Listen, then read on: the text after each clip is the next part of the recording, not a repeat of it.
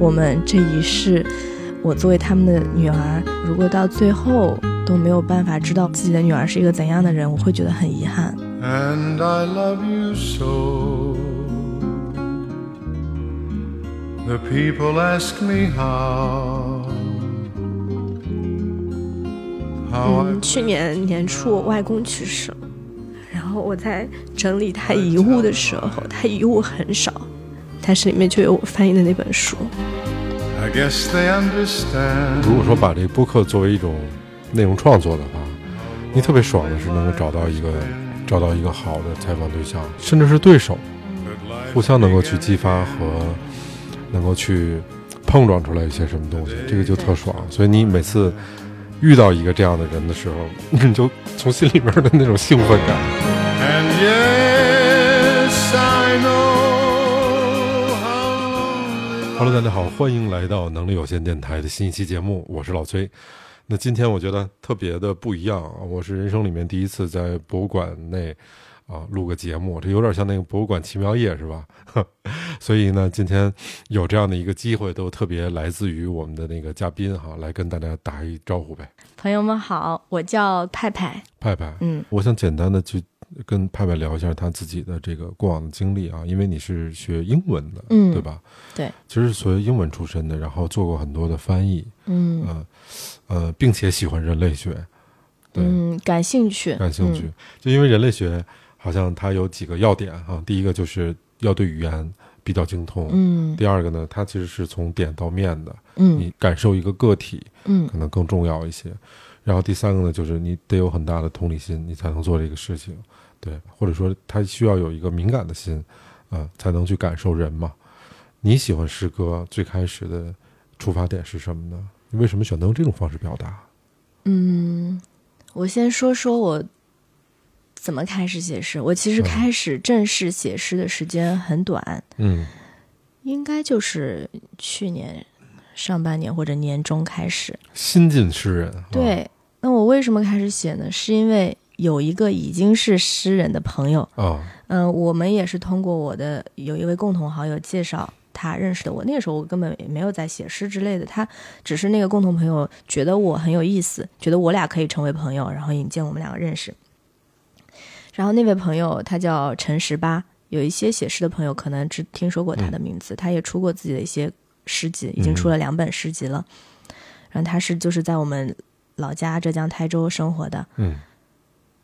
然后他加了我朋友圈，嗯、看我朋友圈，有时候会在我随意，我会有时候在朋友圈发一些乱七八糟的一些文字，但是那种段落的，不是那种诗歌分行的。嗯然后有一些发出来的东西，他就在下面评论说说这是诗，说这可以是诗，甚至有时候他直接看了我写了什么东西，他稍微调整了一下，分了行给我改了改，他就发给我了，说你看你这是诗。哦，然后我才意识到，哦，没准我我是可以写诗，或者哎，我写的这些东西还是的确有诗意在，因为我之前从来没有往这个方向去想过。从前吧，就是我我们刚刚也聊了我个人经历，嗯。从前我一直是把自己默认的放在了观众的位置上，嗯。包括看书我是读者，看电影我是观众，那我更加不觉得我可以自己去创作，我不嗯我不会我不是刻意会写诗的人，嗯。我会去读人家的作品，然后比如说包括去看乐队演出，我是下面的观众，直到这些朋友提醒我之后。包括他认识了我之后，他开始肯定我。那我现在尝试把我以前我就可能随手散在哪里，随手写下一些东西，我不会去整理发出来让人家看到。然后他这么说了之后，我就开始慢慢去找自己以前写过的一些东西理一理。初中还是高中，我其实就开始零星的有写一些乱七八糟东西，现在看起来非常的稚嫩。一八年我就开始写了我自己还算我认为它是诗的第一首诗，一八年的时候就有了。嗯那个时候回想一下，就是我一个人下了班得回到我那间小屋子的时候，嗯。嗯、我的窗外远远的望过去能看到运河，就可能是在一个黄昏，然后外面比较黑了，比较暗了，然后我写了一首诗，因为那个时候的天的凉意让我回想起了高中，我一个人站在操场上，风迎面吹来的那种感觉。嗯我当时写了第一首诗，然后总之在朋友的鼓励下，我开始去认真想这件事情。嗯哎，我可能可以写。然后一个是整理，一个是接下来我就开始随手就记下自己的一些灵感，嗯然后发给他们看。嗯，因为他还有其他的一些他也认可的一些诗人朋友，他就拉了个小群，我们就四五个人在那个群里面，他们就经常会发出自己写的一些作品来交流讨论一下。然后我就把我的东西发出来，他们说这个太好了，嗯，评价很高。然后甚至比如说有一个女生，她就说：“天哪，我嫉妒你，嫉妒你，嫉妒你。”嗯，就是会不遗余力的来让我呃相信我写的东西还真的可以。认可。嗯嗯，再之后我就随意的写了，然后之后对于写诗这个事情，我有了更多自己的思考了。我刚开始，你看我写诗是因为有了。呃暂且定义他比较权威的一个已经是诗人身份的嗯这样一个朋友，他来肯定我，告诉我确认了我的诗人身份。接下来我开始认真对待写诗这件事情，嗯嗯，然后慢慢身边的朋友也渐渐知道了我在写诗了。但是现在就短短这半年、半年不到的时间，我现在已经确定了，我不用写好诗，我的诗就是我的表达。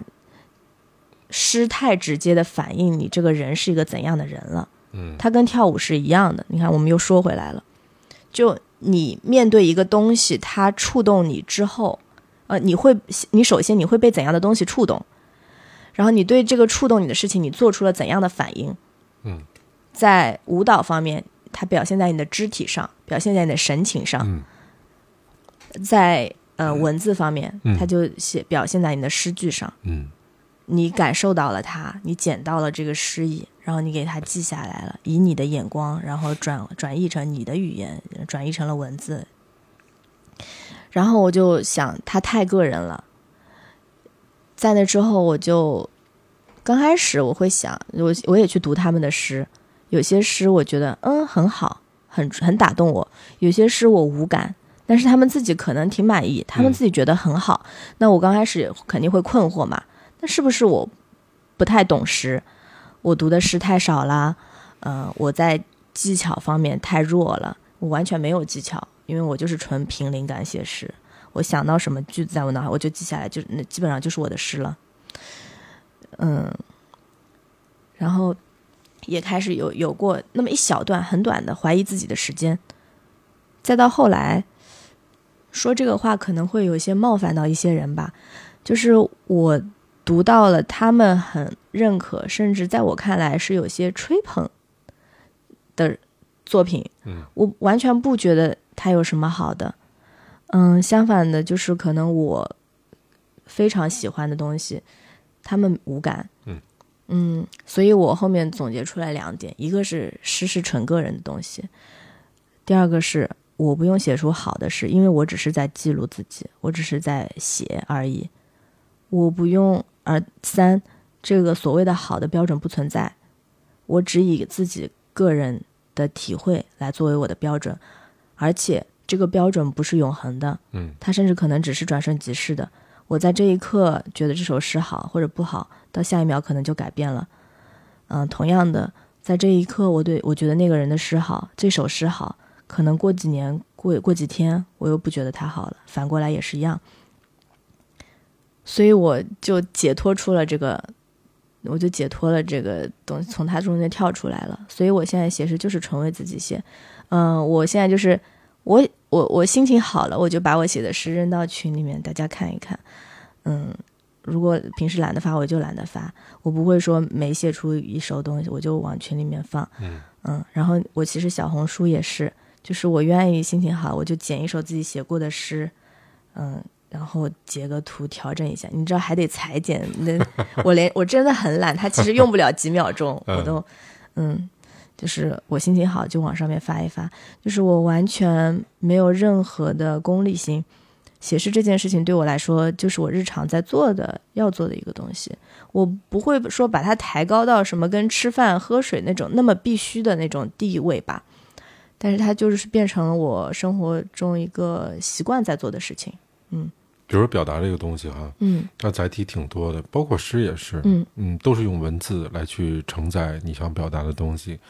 但文字可以有很多种形式，比如说散文啊，嗯，当然啊，包括社论啊、报告啊、嗯嗯嗯这些东西都可以。是，有一个观点啊，当时很流行，其实我我我自己是认可的，但是我不知道你是不是要把诗歌给它刨出去，因为你刚才嗯说它是很个人的，嗯，就是所谓的这种金线啊，就是它它还是有个标准的，对，是有，就是整体上我是有自己的判断的，嗯然后我也知道这种普世的一套判断标准肯定是有的，而且肯定还是有优劣之分的。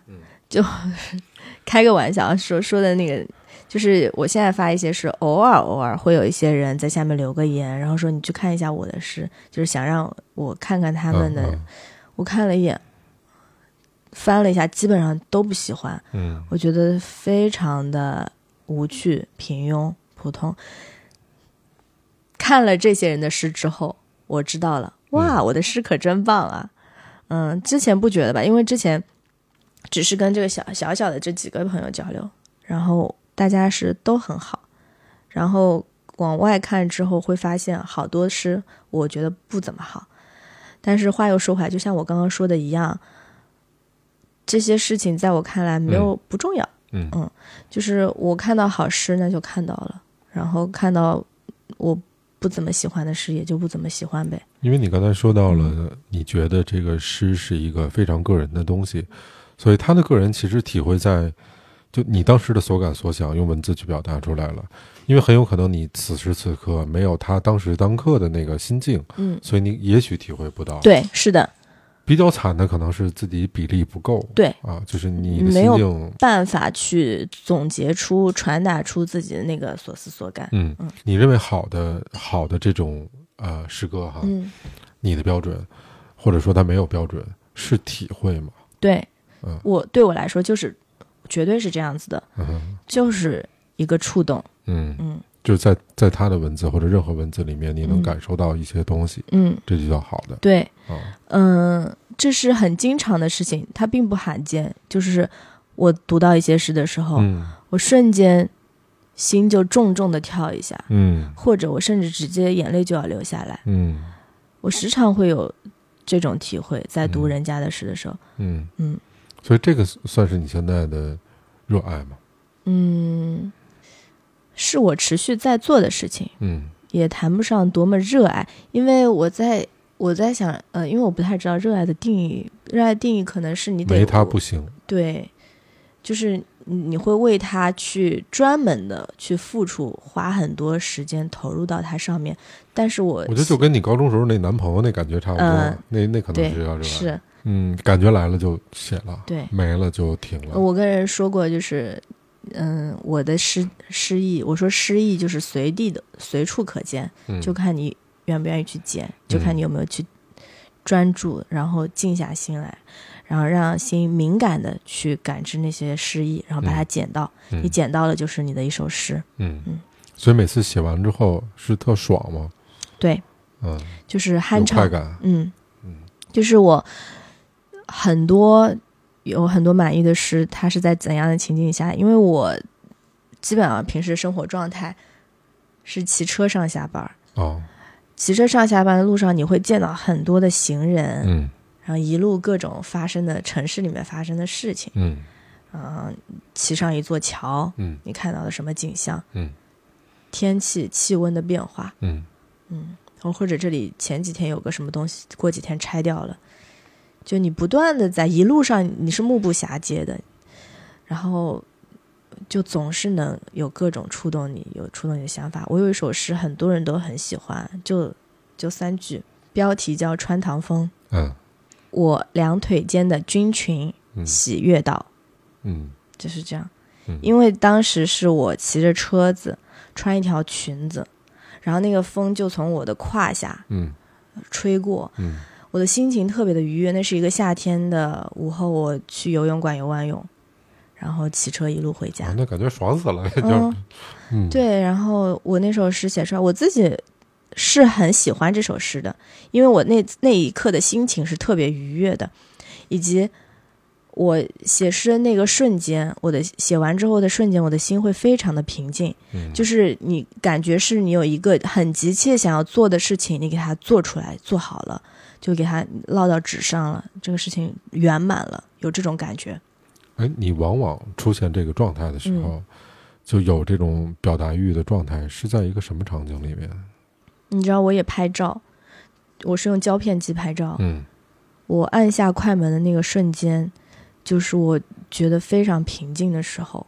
嗯然后我写诗也是一样的，就是先有了一个重重的触动了一下，然后感受到那一刻很舒服、很平静，嗯然后写了诗就有了。嗯或者我感到很平静的时候按下的快门，最后往往是一张我特别满意的照片。嗯所以我就是纯靠感知，嗯，就是感受。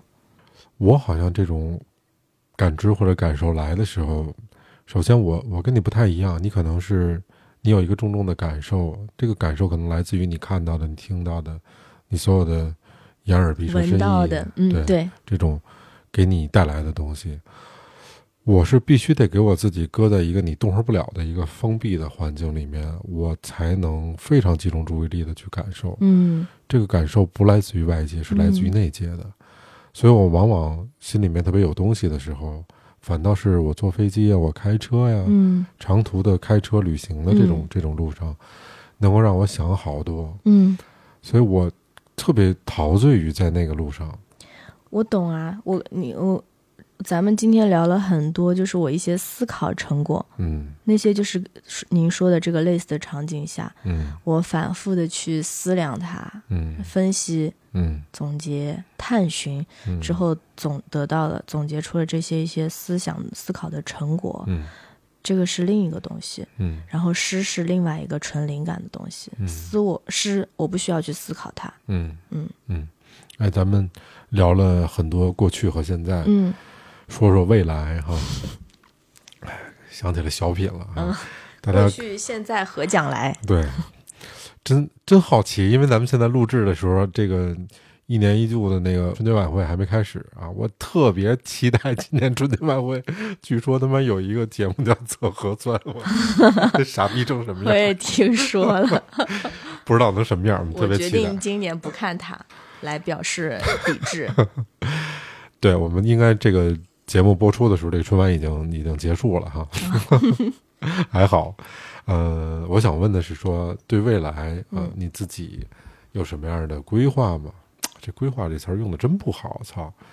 对，是跟着感觉走吗？还是说有有些人他是得把一二三四五步都很明确的拉出来，然后心里就踏实？你是这样的吗？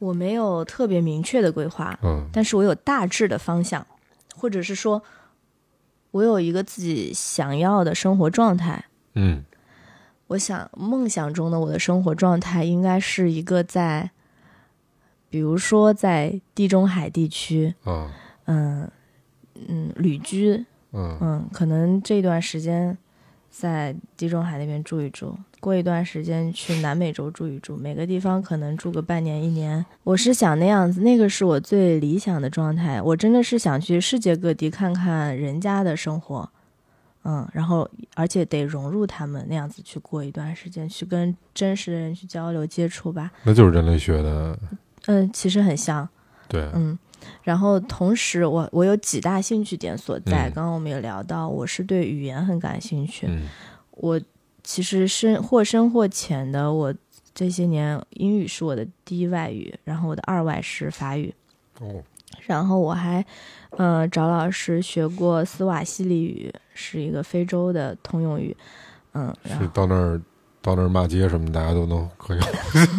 老师没有教这些。这算是小语种是吧？嗯，非洲哪儿的呀？这个它是一个通用语，然后是主要最开始是非洲中部偏东地区，就是坦桑尼亚、肯尼亚那些地区，然后后面南非地区，南非也开始有有使用它这个语言的人，而且这个语言相对非洲其他语言来说，它已经不小众了，使用它的人口起码有一个亿。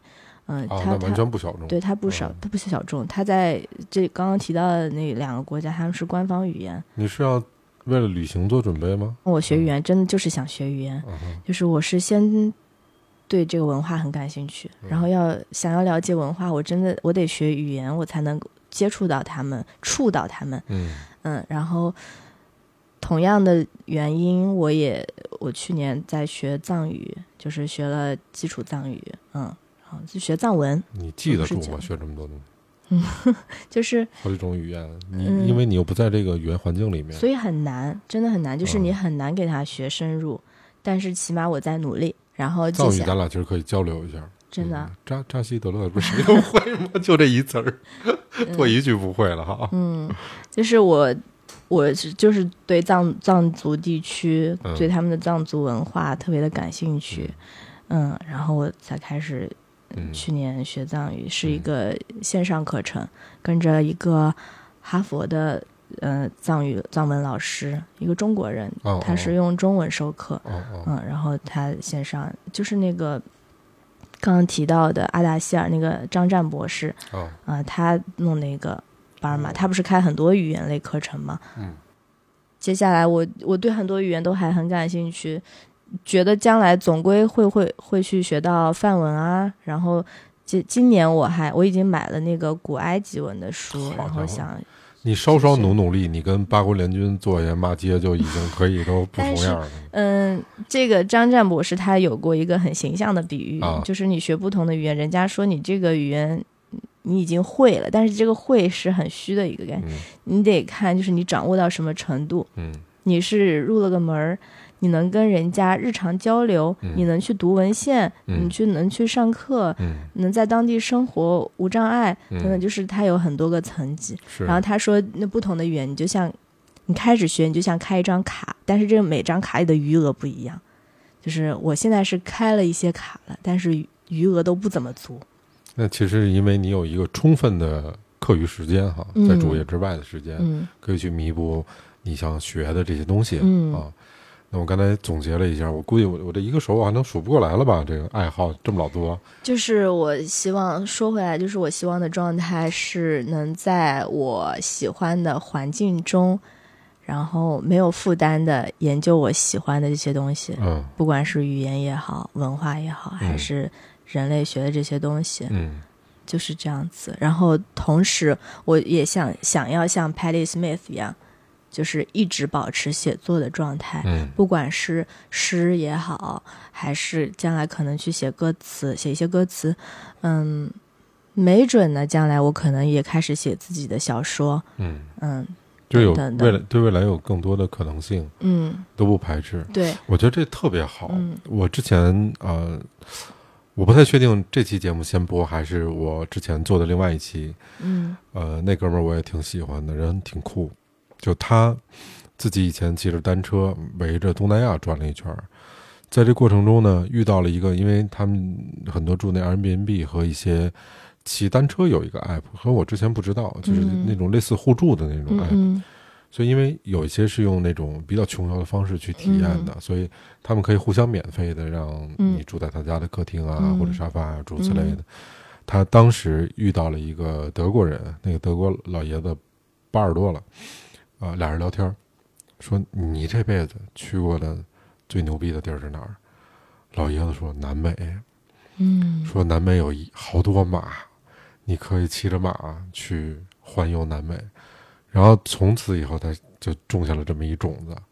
所以我们上次聊的时候，他其实自己改装了一个房车去旅行的这么一个过程。后来我问他，我说你后面打算要干嘛？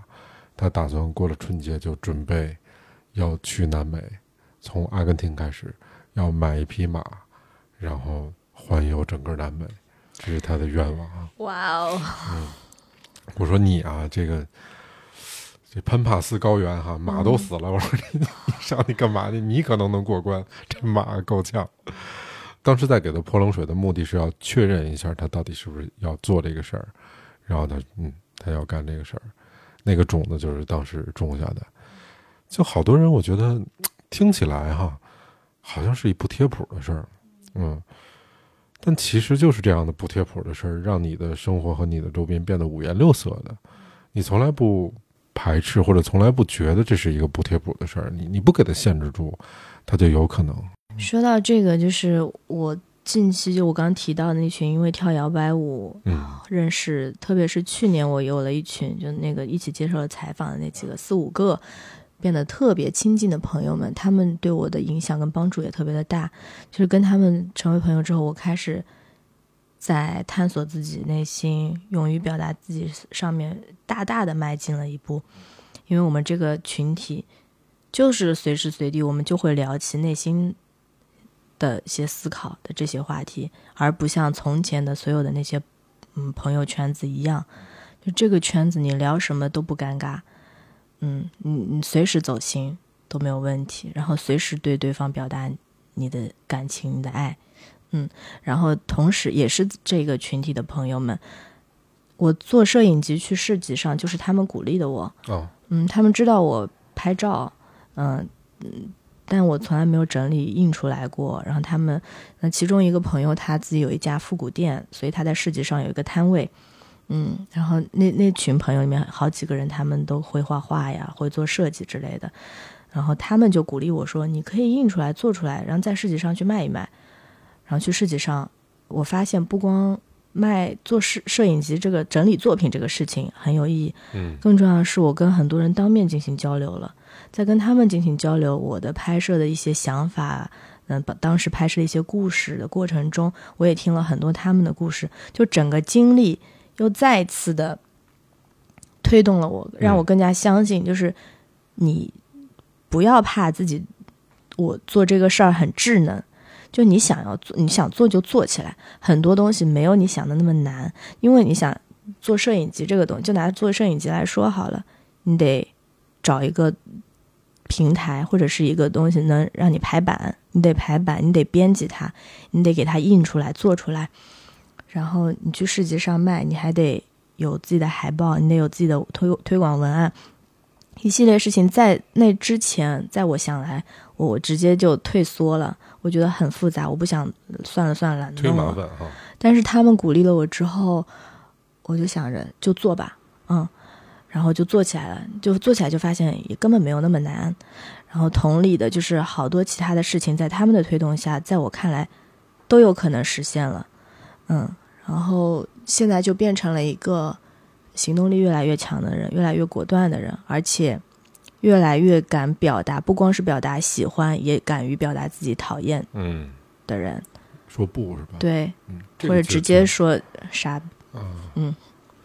那市集我也去了，嗯，嗯，我还带着我们家猫一块儿去的。我们朋友的摊位就是那个叫做 Sound Garden 声音公园，那个市集是咱们说的那个市，银岩在天幕里的，对对对对，对就是那个市集。我其实那天特别后悔，嗯我一到那个市集上面，我就觉得是是对路子那感觉，嗯，但是我们家猫崩溃了，就这嗯辈子没见过那么多人，你知道吗？你是哪天去的？我记不住了，一个礼拜六礼拜六我们会不会见到过？啊，反你是您是几点去的？下午三四点吧，啊，我差不多嗯四点、嗯四点左右到那儿，嗯嗯嗯，但是待的时间不长，大概嗯待了有四十分钟左右吧。哎呀，那个体验真是太好了，我觉得哎，最后那个这成绩怎么样啊？成绩我我做的全部卖光了。是吗？嗯，哦，就是我每我有两册，第一册叫一个人，第二册叫两个人。在一个人里面，我拍的全是一个人在画面里面，然后两个人就同样就是那个画面里面就是一对人，他们各种关系。然后你你是那种用街拍的方式吗？对我就是做街拍，就是基本上就是都拍陌生人，因为我觉得人独自待着的时候，他是最接近最真实的时候。嗯，因为你没有任何的社会角色，你就是真实的做自己，你也不需要摆出一副什么面孔和表情。嗯，然后我因为我上下班，我刚刚说到我一直是骑行上下班，我途中会见到许许多多的人，特别是有那么一段时间，我拍了特别大量照片的那段时间，是我路过的那个地方，就是现在小河公园的地方。嗯那个时候是小河油库嗯，它正在拆除中，然后所以我每天经过它都在变化。然后中途你会见到各种工人，水管工、清洁工、砌墙的、刷墙的、油漆工，嗯，然后我拍了很多这些路人，包括去不同的城市去旅行的时候，我也拍到了很多人们。然后我看到那些独处的人的时候，我尤其的会感到平静，就是很放松，嗯。然后有时候我拍人，我基本上我朋友也发现了，我拍的要么是背影，要么是侧面，我还不太敢直接正面拿镜头去怼人家，嗯嗯，不太像那些马格南大师们直接闪光灯对着人家当面闪，嗯，我还是处在一个暗地观察的这种程程度吧，偷偷摸摸的是吧？嗯，偷摸拍，嗯。嗯，我还有朋友因为在路上拍街拍别人还被打过，一个女孩子被被一个老太太打了，哦，嗯，就是我有一段时间，因为其实我拍照拍的也时间特别长，嗯但是我的问题就在于，我都把它当习作，我没有什么，我找不到自己个人的风格，嗯。这是我最大的问题。嗯。呃但是我有一段时间，我也特别想街拍，然后去拍一拍我觉得不一样的人。嗯，其实拍照就是你看世界的一个角度嘛，对，对着人拍是一个有点难的事儿，从心理上来说对。我后来很冒犯，啊，嗯。我解决的一个方法，因为我自己用的那个相机大，它嗯是五 D 四我买嗯的。嗯。后来我买了一个小的卡片机，嗯。嗯那卡片机是那个那个这儿有一个那镜头能翻转出来的，我可以这么戴，它可以挂脖子上、嗯啊，就这样。嗯，是真你拍的时候，就是它对就嗯嗯没有那种冒犯感了。对但问题是那角度太单一。对啊，你不太知道自己拍出来那个取景、那个构图什么的，对对对对对对，啊不，它那个屏幕啊是可以翻折的，嗯。嗯，所以从我这儿我我能看到那个角度。但你这样不是就会稍稍偏下嘛？你就很难取到人家的正脸，对嗯对，那个是问题。除非你举到你的眼前去拍他们。对那个是问题。嗯嗯，我有一段时间特别爱拍北京城里的摄像头，哦，我觉得那个太他妈有意思了。嗯。有一些人他们做的摄影集里面是有就以此为主题，哦是吗做 做过一些个人的小作品。啊，嗯，你当时这个你这一个人两个人的这个呃影册印印了多少啊？每本大概印了二十二三十册，啊，嗯，就就去了一天嘛，十几三天市集是三天。就都卖完了。嗯，但也也跟朋友朋，基本上大部分还是朋友买的。嗯，嗯，然后也有一些多买几本想送给送给其他的人，哦，然后当然也有一些市集上遇到的陌生人买的。嗯有来捧场的，然后有来买的。对，你刚才说到的那个，多问一个问题，你刚才说到那个交流，嗯在现场是更多的朋友对你的拍摄的东西所表达的啊，嗯基本上都是陌生人。陌生人。对，陌生人他们来问我，你有你有带推销的意味吗？没有看他们过来会在你的那个作品前面停留一下，嗯来翻一翻。而且我这次有一个比较大的问题，决策失误，就是我没有放那个价格在上面，所以很多人不知道它是出售的东西。哦，他如果他以为不是个展览，它不是商品，他们可能就不会往我要买这个方向去嗯行动，，他可能就翻一翻就走了。嗯。但是他如果是知道这是卖，他可能会问你这是什么，嗯嗯。嗯，嗯，然后下次我知道了，嗯 然后、呃有一些人就会问说，嗯、这个是卖的吗？然后我就会。嗯，起来跟他们说说，嗯，这是我的摄影机，您可以看一下，喜欢的话可以买。嗯然后我就会，他们就会翻。有一些人他基本上的场景是这样：他翻到某一张，他说：“哎，这张我很挺喜欢的，这张你是怎么拍的？”嗯，然后我们可能就会聊起来嗯。嗯很多交流，我基本上我到现在都还记得。想先说一个，有一个女孩子，她是在那个市集上，应该是做志愿者，哦所以她那几天都在，她来来回回都在那边。然后嗯她那天刚好我也去了，然后她就看到开始来翻我的作品，然后我我就跟她聊，我说这个我的理念，我的想法是这样子，为什么做了这样两本？嗯就是说。人一旦变成两个人，因为我两个人的册子里面，有些人是比如说父子关系、嗯。朋友关系、嗯。陌生人，在公园的两个陌生人，嗯、等等各种关系，还有一些婚礼上的。然后我说，人在两个人的时候，他跟一个人的时候状态马上就变了，他迅速的就进入了自己的身份角色。嗯。嗯，然后我说这个转变很有意思，然后就拍下来，拍了这些，嗯，说说说，然后他就跟我开始聊起那个女孩子很可爱。她说我之前也有一台相机，嗯，但是有一天我跟喜欢的人吵架的时候，我把那个相机摔了，它磕在那个床角、嗯摔坏了。嗯嗯，然后虽然修起来了也也能用，他说，但是之后我每次看到那个相机，我就会难过，所以后面我就在闲鱼上把它给卖掉了。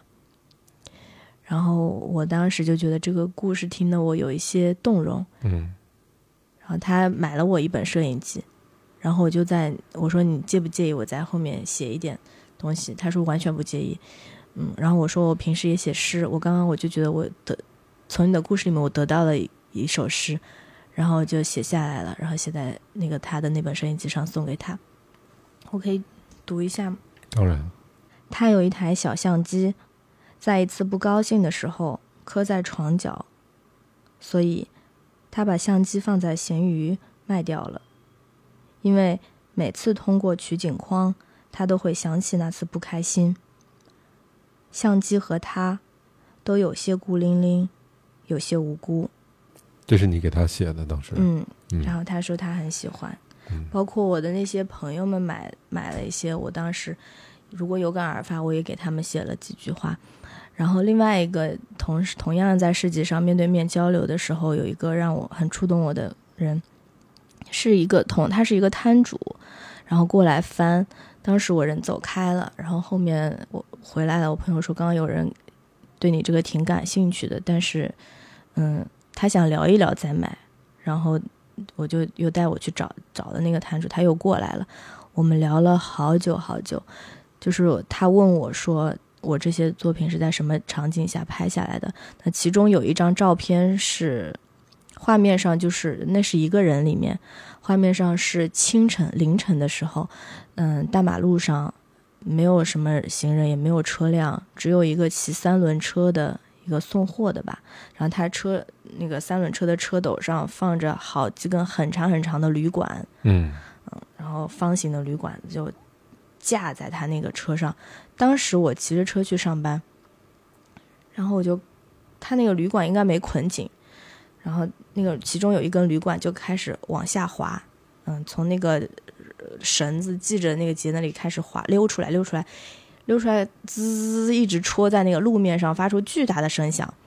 然后那个人他很不知所措，他在那一刻他不知道该停下来还是呃该呃继续骑，因为他当时正在路中央，他如果马上停下来，好像也不太对，是个危险行为。嗯嗯就在那一刻，他很慌张，然后那个旅馆滑下来，跟还留在车上的旅馆形成了一个钝角。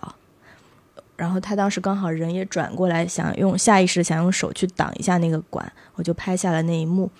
然后我给他讲了这个，描述了一下当时拍摄的背景。然后他说，我听的都快要哭了。他说，因为我想到了自己很多时候想要竭力保持镇定，但是最终还是很狼狈的时刻。因为他说他是一个摊主，然后他自己创业，刚开始做过服装，也做鞋子。他说真的遭遇了很多很多的困难难处，那包括送货的途中，包括嗯这中间吧，但肯定很多的心酸。嗯，他就说让他想起了这种时刻，所以他说看我的这些作品有很多都能让他有所感触。嗯嗯，所以他后面也买了我的一本，然后他想买两本，然后我就让他我说买一送一吧，我就送了他另外一本。哦嗯，嗯，就是我觉得遇到这样子的知音很难得。，不为挣钱，就为交朋友，，是的。嗯嗯、那刚刚说未来的打算，其实我未来的打算还包括我的父母，就是我很希望，因为再过一些年，像我妈后年退休，我爸再过六七年也退休了，我很希望能跟他们一块儿去周游，可能先环游一下国内，再周游一下世界。嗯，嗯，为什么呀？人俩人不想带着你，他们过二人世界呢？有可能，我我嗯爸妈他俩还挺恩爱的，所以包括之前我跟我妈还单独，我想孝敬她，啊然后我爸得工作，那个时候过年嗯期间、年后，我想单独带我妈，挣了点钱，我想带她去呃旅游，然后我妈挺想去重庆，她那段时间很想吃辣的，然后我说我带你我我请你去，嗯，一路上都我来安排，嗯，但她并不开心。她经常去到哪儿，他说：“哎呀，要是你爸在这就好。哦行吧，行吧。但是我爸他一直有一个心愿，他早就在筹划了，他都想退休了，然后买一辆房车，跟我妈去到处去玩。哦，嗯，然后我说带上我呀，嗯，他们他们说，嗯，我们一家三口就是一直还挺幸福，所以我也希望将来如果我有机会去到很多地方的话，也希望他们也能够至少部分参与吧。嗯嗯分享一下你的嗯快乐，而且我也其实 有一个很大的心愿是，他们最终最终慢慢的能够知道完全的真实的我是怎样子的。不，然的话，我会觉得我们这一世，我作为他们的女儿，他们如果到最后都没有办法知道我真实自己的女儿是一个怎样的人，我会觉得很遗憾。嗯这样还挺好的。但是我嗯有时候觉得，嗯，怎么讲呢？我我曾经试图跟我妈沟通过，嗯你知道，因为我比你还虚长几岁啊，呃，我不敢说两代人吧，但是我们那时候的教育更缺嗯认可。反正我是这样的，就你一辈子干的好多事儿，都是其实是想得到他嘴里的一句认可，嗯他觉得你还行，嗯但是没有，这个变成一个遗憾啊。嗯然后我试图，因为我我父亲前些年走了，嗯然后人走了之后，但你没体会过。但是如果你有这个体会的话，他最大的遗憾不是这个人走了，是你在跟他说什么他都听不到了，就这事儿就截止了。他画成一个句号的时候，你才知道这个句号对你的意义是什么。嗯我发现我有太多的话想跟他说没说，然后这话无所谓正确或者刺不刺激得到，但我一定要让他知道我是个什么样的人，我想让他了解我。所以那个时候，我选择我不能把这个遗憾再留留留给我自己，我就跟我妈说了一下，他他变成一个喜剧效果，你知道吗？嗯比如说，我跟我妈交流了一些特普世的问题，嗯，比如说你你生我养我是为啥？嗯，我妈说后悔啊。这种、但我觉得这样子的交流再多一些，会慢慢的嗯，会进入到你想要的那种氛围跟效果。对，就是就刚开始你们都不太习惯，我很羡慕你，就你嗯有一个、你有一个很温暖的家庭，嗯。很有爱、充满爱的家庭，我可喜欢这种氛围了。嗯。但我小时候的家庭里面，因为这事儿你没法选，你生在哪儿你没法选，它就没有这种氛围，所以这可能给我这这辈子留留下最大的一个嗯遗憾就是这个事儿。嗯。我试图交流过，嗯，嗯，有时候也觉得你可能有时候也太自私了，就你说爽了，但他其实不一定能接受你的想法，嗯或者你给的太直接的时候、嗯啊，你是痛快了，但嗯他崩溃了，对，所以我也是一直在试图慢慢的这事儿得慢慢来。嗯，就每次多说一些，多说一些，让他们多多认识我一些。嗯我父母，我觉得他们也不是不愿意跟我沟通，包括我妈，她还挺生气。就是从小初中到高中阶段，我有时候跟我妈会写信沟通，哦就一些很难说出来的事情，哦或者一时半会儿说不清的事情，哦，她会给我写信，我会给她写信，虽然也没有写那么多吧。你们俩之间没有那个呃母女俩之间这种隔阂什么的？有，其实很多呀。我们说了，哦我在父母面前有另外一个面孔，嗯嗯，就是一直在扮演吧，一直后面很多做的事情，包括其实我接一些书的翻译，最开始我接书想要有自己的译著，我其实最深处的一个心愿是想让爸妈开心，让他们满意和骄傲。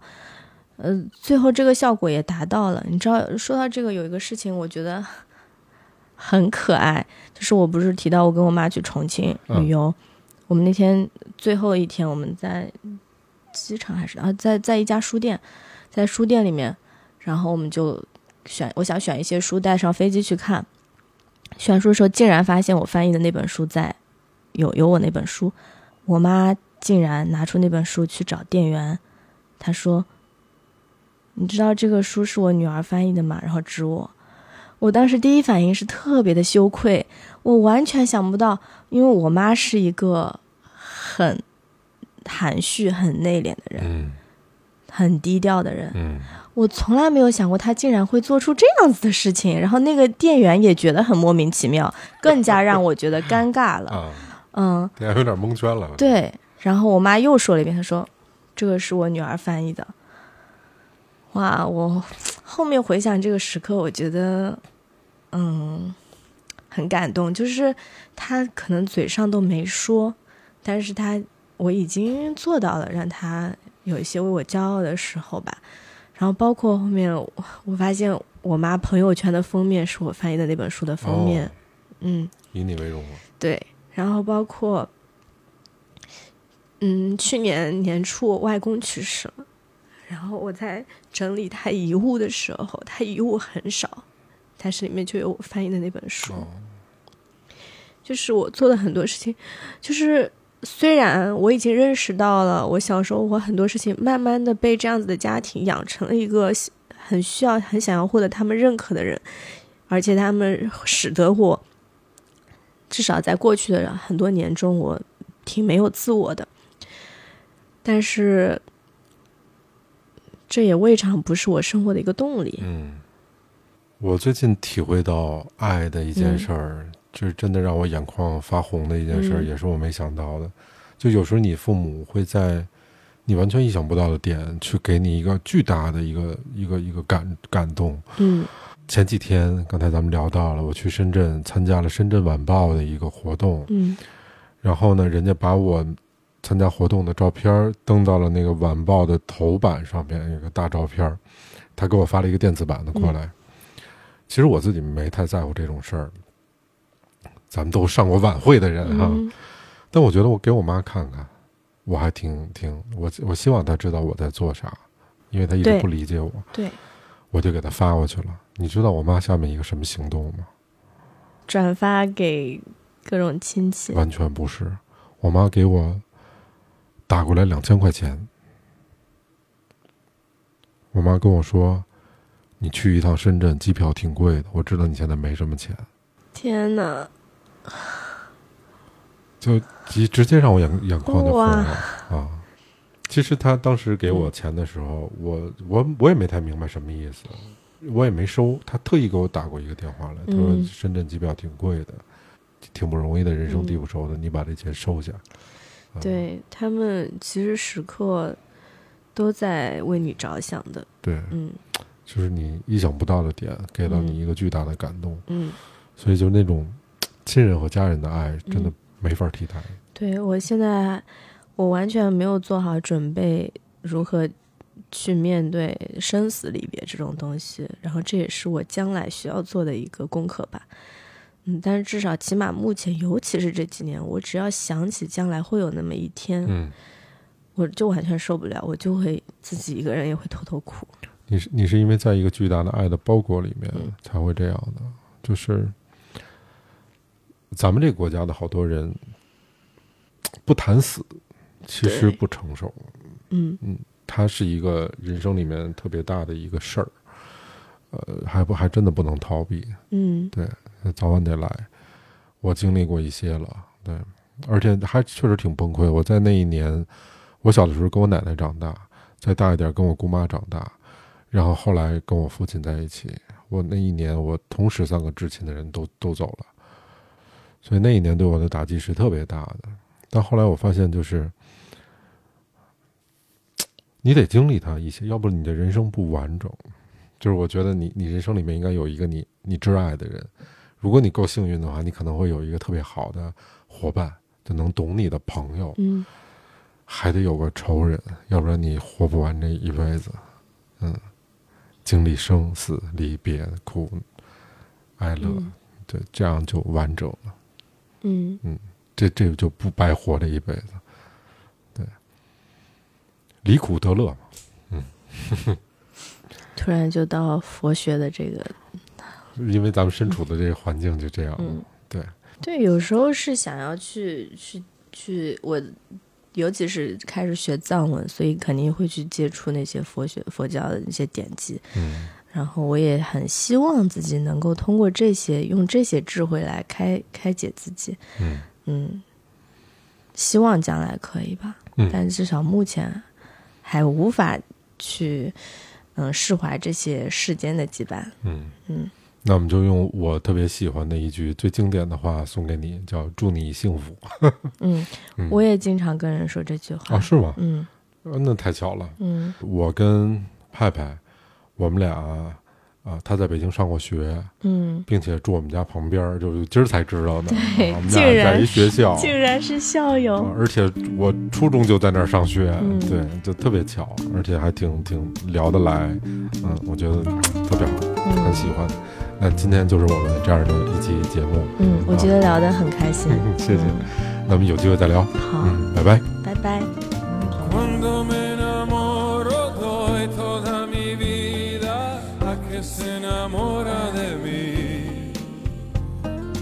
Y no existe nadie que pueda alejarme de lo que yo siento por ti.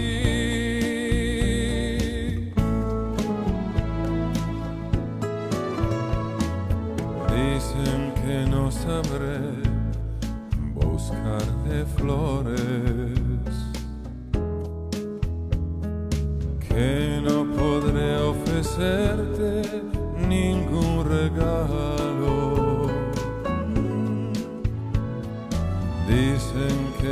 sofrido.